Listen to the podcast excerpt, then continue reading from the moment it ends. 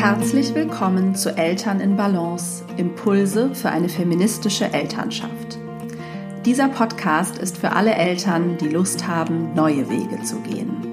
Eltern, die ihre Elternschaft gleichberechtigt und feministisch leben wollen.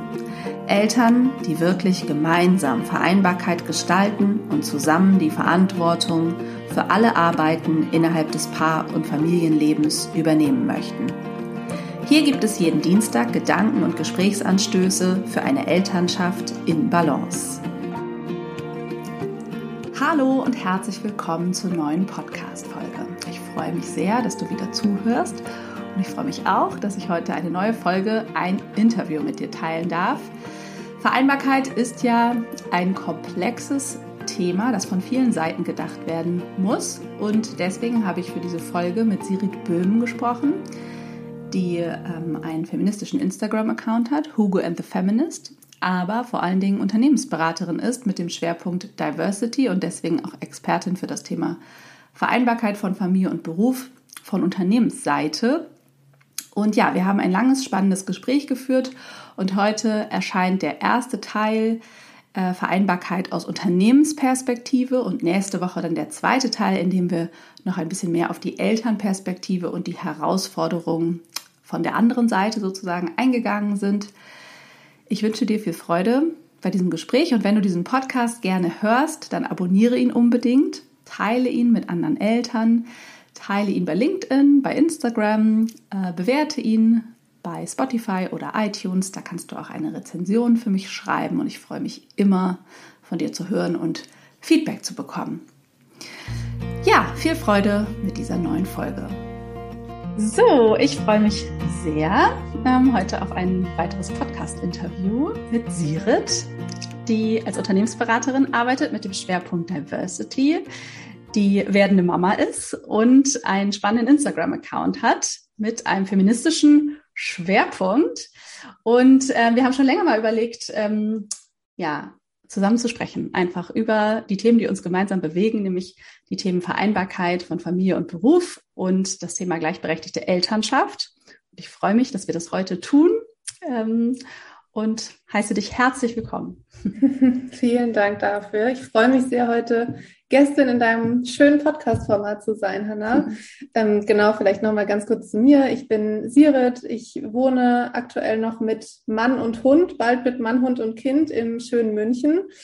Und du hast es eben schon gesagt, ich beschäftige mich beruflich mit den Themen Diversity, Equity und Inclusion. Ich berate Unternehmen dazu wie sie sich vielfältiger aufstellen können, aber eben auch insbesondere zu den Themen Strukturen, Prozessen, Unternehmenskulturen, was oft vernachlässigt wird. Ne? Viele sprechen immer mhm. nur von Diversity und vergessen, was da alles dazugehört, dass es auch gelingt, letzten Endes diese Vielfalt. Ähm, und beschäftige mich privat mit dem Thema Feminismus, also hm, ein ähnliches Thema, blogge dazu auf meinem Instagram-Account ähm, zum Thema Feminismus und zum Thema Hund auch, mhm. was teilweise Parallelen hervorbringt. Genau. Ja, was eine ähm, spannende und ziemlich einzigartige Mischung ist, muss man ja sagen. Ne? ja, also man, das ist immer ganz spannend. Man sieht in der Hundewelt schon Abbilder dessen, was wir eben in der Menschenwelt einfach sehen. Mhm. Und insofern macht das immer ganz großen Spaß, da die Parallelen zu beobachten. Mhm. Ja, ähm, vielleicht einfach nochmal äh, vorweg, um dich noch ein bisschen näher kennenzulernen.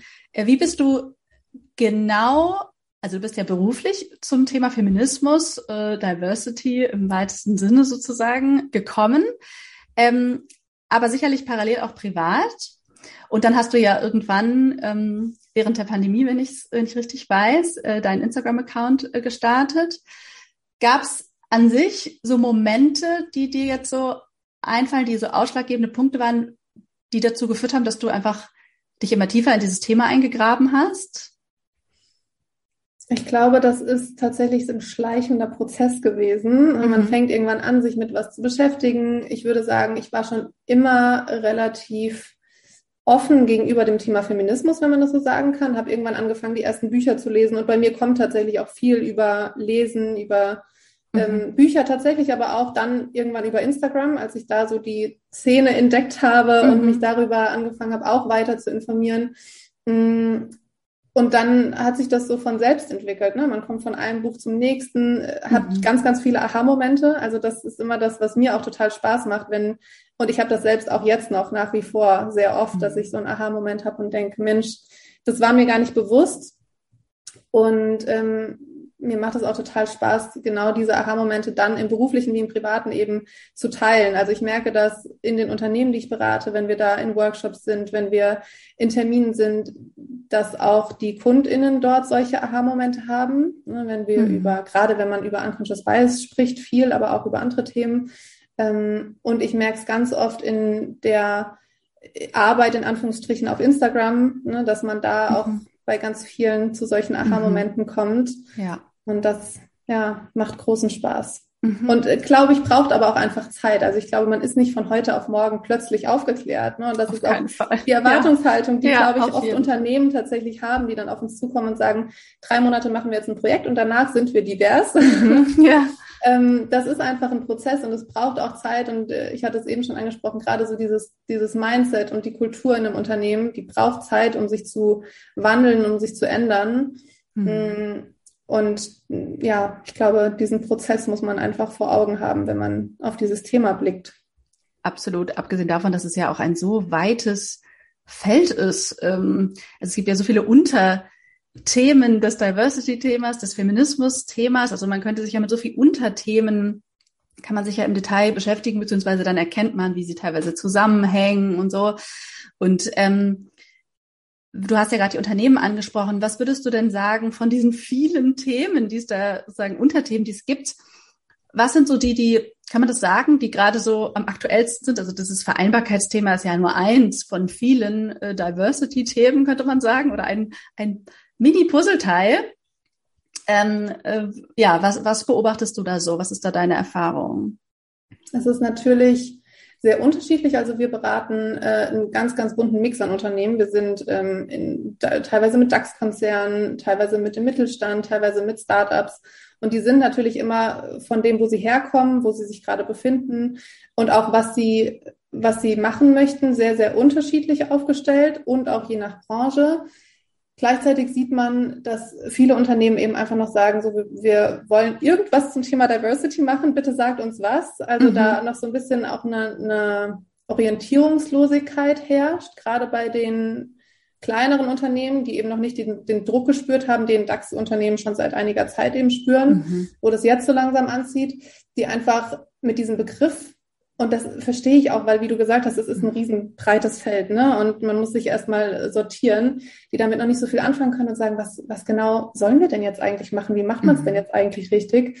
Die sich da orientieren müssen. Viele wollen dann direkt schon anfangen und äh, irgendwelche Maßnahmen losstoßen. Ne? Und dann heißt es immer, wir machen jetzt Unconscious Bias Trainings, was prinzipiell finde ich ein super ähm, mhm. Einstieg ist und was jedes Unternehmen, glaube ich, gut machen kann. Und gleichzeitig wird, glaube ich, über diesen Aktionismus manchmal vergessen, es richtig anzugehen und sich wirklich auch mal die eigenen Strukturen anzuschauen, mit einer Analyse zu starten, zu sagen, wie sieht denn eigentlich die Belegschaft aus, mit mhm. Interviews zu starten, zu sagen, jenseits von dem Anspruch, den wir haben und was wir vielleicht auch schon auf unserer Unternehmenswebseite nach außen tragen und äh, kommunizieren, wie sieht's denn eigentlich intern tatsächlich aus? Was sagen denn die mhm. Mitarbeitenden? Äh, das ist das, was wir oft dann machen. Und da kommen dann schon ganz interessante Dinge zutage, mhm. nämlich dass es doch gar nicht so bunt ist, wie man meint, dass äh, Leute teilweise in Unternehmen schon Angst haben, sich zu outen, ne, wenn wir jetzt mhm. über LGBTQI ja. sprechen im Pride Month. Ähm, und auch dieses Thema Vereinbarkeit. Und ich glaube, das ist eins, was noch sehr wenige Unternehmen so aktiv auf dem Schirm haben und vor allen Dingen dann auch echte Vereinbarkeit, mhm. dass die noch sehr, sehr schlecht ist in vielen Unternehmen. Also so erlebe ich die Unternehmensrealität mit den Unternehmen, mit denen wir gesprochen haben, zusammengearbeitet haben, dass häufig die Erwartungshaltung doch noch eher ist, alles schön und gut, du kannst Kinder bekommen, du kannst mit den Kindern weiter bei uns arbeiten, aber bitte so wie vorher. Ne? Mhm. Also vom Leistungsanspruch her ähm, werden da keine Abstriche gemacht. Und das ist eben genau die Herausforderung, die es dann eben nicht gelingt, mhm. nicht gelingen lässt. Ja. Ja, und es ist, ich finde es auch eigentlich ganz logisch, dass es alles dauert und nicht so von jetzt auf gleich ist, weil es sind ja am Ende Werte, Fragen, es sind Haltungsfragen, Kulturfragen eigentlich. Und natürlich lernt man, also Lernen ist ein langsamer Prozess ist und in Systemen noch mal mehr. Ne? Es kann ja gar nicht von jetzt auf gleich alles anders sein. Ich finde es ehrlich gesagt total übertragbar ja auf das individuelle System oder das Familiensystem. Ne? Das ist ja auch ein bisschen dieser Wunsch, komm, wir machen ab jetzt alles anders. Das wäre so ein bisschen vergleichbar mit, komm, wir machen einfach ein paar Workshops und dann wird das schon. Und dann gucken wir uns aber nicht an, was schleppen wir hier eigentlich mit uns? Ne? Also was, wie sind wir denn hier geprägt? Und äh, was sind hier für unbewusste Ansprüche und so? Das ist ja eigentlich sehr parallel zu so Unternehmenssystemen. Die sind ja auch geprägt und äh, das ist sozusagen einfach ja ein, auch ein ziemlich komplexes System. Ähm, es ist irgendwie völlig klar, äh, dass man äh, ja das nicht ein Aha-Moment oder eine Maßnahme irgendwie immer sofort alles verändert. Also ich glaube, das ist auch so eine grundsätzliche Sache bei diesem vielleicht auch bei allen Themen, aber bei diesem Thema nochmal speziell, also diese Erlaubnis finde ich auch, dass, also so Trial and Error mäßig was gemeinsam zu lernen, oder? Also es gibt ja auch einfach nicht, das ist ja auch, auch parallel zu meiner Arbeit, es gibt eben auch nicht die eine Lösung für alle, sondern irgendwie sind das individuelle Wege. Man muss irgendwie gucken, ja, was passt denn jetzt zu euch? Und das, ja, wer hat mich, der Mensch will vielleicht einfach es immer so gerne unkompliziert und zack, ne, linear von hier auf gleich bitte eine Antwort. Ähm, aber zu erkennen oder es auch einfach anzuerkennen, finde ich, dass es okay ist, dass es nicht besser oder schlechter ist. Also es ist auch vielleicht ehrlich gesagt viel nachhaltiger und ähm, schlauer, ähm, ne, da sozusagen, dass, dass es dauert oder dass sich Strukturen verändern dürfen und dass es ein Zusammenspiel ja irgendwie auch ist. Äh, darüber haben wir ja auch schon mal gesprochen, dass, dass es diese, wer, wer fängt jetzt eigentlich an, die Unternehmen oder die Eltern, ähm, ne, wer fängt, also wer bringt den Stein ins Rollen, ich vermute einfach äh, viele Menschen an vielen Orten ähm, beharrlich sozusagen. Ja, ne? ja. Äh, und das führt dann wieder zu einer größeren Veränderung. Ja, ähm, ich finde immer, ja. man kann es so ein bisschen vergleichen wie mit einer Therapie im Endeffekt. Ne? Also das Wichtige ist ja, dass man einmal so auf Ursachenforschung geht und sagt, welche Glaubenssätze haben wir denn in mhm. diesem Unternehmen? Und mhm. da auch so eine radikale Ehrlichkeit an den Tag legt und sagt, wir machen das wirklich einmal komplett transparent. Und ich glaube, das ist das, was vielen Unternehmen noch schwerfällt, mhm. weil man will sich natürlich nicht bewusst machen oder man möchte natürlich nicht offenlegen, dass es eine Riesenherausforderung ist und eine Riesenhürde ist, wenn Mitarbeitende ja. in Teilzeit arbeiten möchten, wenn Führungspositionen anders als sie bislang immer ähm, mit 100 oder 120 oder 150 Prozent bearbeitet wurden, wenn ja. dann plötzlich Tandems gefordert werden oder Führungspositionen mhm. in Teilzeit und so weiter. Aber das ist letzten Endes aus meiner Sicht das, was ja Vereinbarkeit ausmacht. Da mhm. kannst du sicherlich ein Lied von singen mit deinen KundInnen, ja. KlientInnen.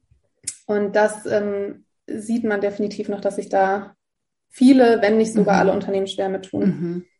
Ja, und das meine Erfahrung ist auch, dass ist tatsächlich, dass wenn, dass selbst wenn es in den Strukturen noch nicht so verankert ist, dass dennoch diese einzelnen Personen, die klar kriegen, was sie eigentlich brauchen und wollen, dass die ins Gespräch gehen mit der anderen einzelnen Person, die das dann irgendwo wieder möglich macht, also, dass das der Anfang auf jeden Fall sein kann. Also, dass es nicht heißt, nur weil es sozusagen noch nicht ne, normal ist in dem System, dass es gar nicht geht, sondern dass irgendwer muss zuerst kommen, der erste Vater, der sagt, ich bin jetzt übrigens ein Jahr in Elternzeit. Viel Spaß. Äh, so, also das ist sozusagen ähm, ja, das, da, und das weckt dann drei andere auf, die denken, huch, das geht.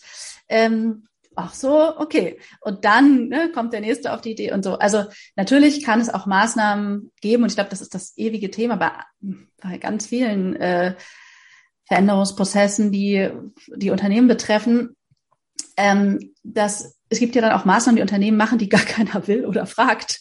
Ähm, ja. Und dann ist auch blöd. Also und wenn es zu sehr, also von außen, das ist ja das, was du sagst, ne? man muss ja irgendwie rausfinden, was wollen denn die Leute oder was, äh, was beschäftigt die denn hier eigentlich? Was wären denn überhaupt Maßnahmen, die die hier brauchen? Ähm, genau, also das im Idealfall greift es irgendwie ineinander oder das ist irgendwie ein Zusammenspiel, aber ich, ich ähm, ja, es ist wahrscheinlich, wie gesagt, wirklich beides. Ne? Also das ist, dass sich Menschen im Unternehmen Gedanken machen, was sie, wie sie das gestalten wollen und einzelne Mitarbeiter den Mut haben, bestimmte Themen anzusprechen. Ja, ich glaube, es ist tatsächlich so ein bisschen Henne-Ei. Mhm. Problem, wenn man so will, weil die politischen Rahmenbedingungen ja auch noch dazu kommen. Ne? Was ist ja. überhaupt politisch möglich? Ich hätte mir persönlich aus persönlicher Betroffenheit sehr gewünscht, dass der Vaterschutz jetzt schneller gekommen ja. wäre Jahr. Ne, das ist ja sowas oder Stimmt. auch die steuerlichen Anreize, die wir mhm. haben. Aber definitiv dieses Problem, dass du natürlich auch in Unternehmen oder das Unternehmen das auch oft dann gerne vorschieben, der, der Klassiker, die Frauen wollen ja nicht, ne? weil ja. das eben auch von Individuen selten eingefordert wird. Und ich glaube, das ist so genau dieser Teufelskreis, weil mhm. viele Mitarbeitende Angst davor haben. Und wir sehen es ja auch. Es kam kürzlich eine Studie des, ähm, der Antidiskriminierungsstelle des Bundes raus, die ganz klar gezeigt hat, dass Eltern im Berufsalltag diskriminiert werden. Und zwar ab der mhm. Schwangerschaft und in sämtlichen Phasen dann der Elternschaft ähm, die das erforscht hatte. Und dann verstehe ich auch jede Mutter und jeden Vater, die sagen, mhm. ich traue mich einfach auch nicht, gewisse Forderungen zu stellen. Absolut. Weil ich Angst vor dieser Diskriminierung habe. Und dann wiederum die Unternehmen, die eben sagen, ja, es kommt aber auch niemand, der das gerne machen ja, möchte. Ja. Bei uns fragt niemand nach Tandems und Teilzeit und Co.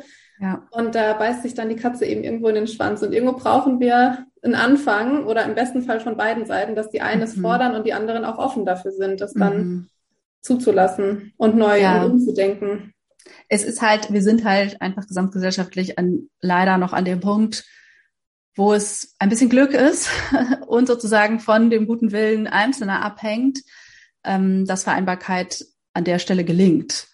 Und ich glaube, das müssen wir einfach anerkennen und sehen, dass es so ist. Also, und das ist ätzend. Und wir tun ja alle was dafür, sozusagen, dass sich das ändert. Aber ähm, ja, ich glaube, das ist, also wir, wir kommen ja, wir haben, also weiß ich nicht, ne, 20 äh, Jahre zurück war noch weniger möglich. Insofern ist schon äh, bestimmt schon viel mehr Sensibilität geschaffen. Ähm, aber ja, ich glaube, das ist sozusagen, es ist leider so, dass es nicht für alle möglich ist. Und ab, wie du auch sagst, dann diese politischen Rahmenbedingungen spielen natürlich auch eine ja. große Rolle, was sozusagen salonfähig ähm, und für normal gehalten wird. Ja. Ähm, was sind denn so, wenn du ähm, aus deiner Erfahrung die Hebel, wo du sagst, das ist, das ist, wo du siehst, da gelingt es oder das sind Maßnahmen, die, äh, wo du das Gefühl hast, ähm, ich weiß nicht, ob man es sagen kann oder ob es auch so individuell ist am Ende ähm, von Unternehmen zu Unternehmen, aber wo man sieht, die haben einen Effekt, der auch relativ deutlich oder relativ schnell sichtbar wird ähm, beim Thema. Vielleicht Vereinbarkeit und Frauen in Führung, was ja irgendwie da dann noch so als nächstes vielleicht mit eine Rolle spielt. Ne? Also ich meine, da brauchen wir jetzt auch nicht anfangen von den Zahlen und den schrecklichen Knick, der entsteht durchs Mutterwerden ähm, und nicht nur durchs Frausein. Ähm, aber ja, was, was sind da so Sachen, wo du denkst, also ich meine, die, ja, so das äh, hat, ein, hat eine Wirkung. Ich habe natürlich jetzt ein Stück weit eine verzerrte Wahrnehmung, weil auf uns natürlich die Unternehmen zukommen, die sagen, wir wissen nicht, wie es geht, wir brauchen ja, eure Hilfe. Stimmt. Und insofern arbeite ich viel mit denen zusammen, wo noch wenig gut funktioniert oder die Unternehmen, die eben am Anfang stehen. Aber ich glaube, was wichtig ist, ist, dass man einerseits eben genau diese Offenheit mitbringt, also zu sagen, ich ähm, bin als Unternehmen auch bereit, Dinge wirklich komplett anders zu machen, als wir sie in der Vergangenheit gemacht haben. Weil ich glaube, genau das brauchen wir, um in dieser neuen Zeit eben auch anzukommen. Wie du auch gesagt hast, ne, es ist ein Prozess, in dem wir uns nach wie vor befinden. Vor 20 Jahren wäre vieles noch gar nicht salonfähig gewesen, über das wir heute ganz selbstverständlich reden.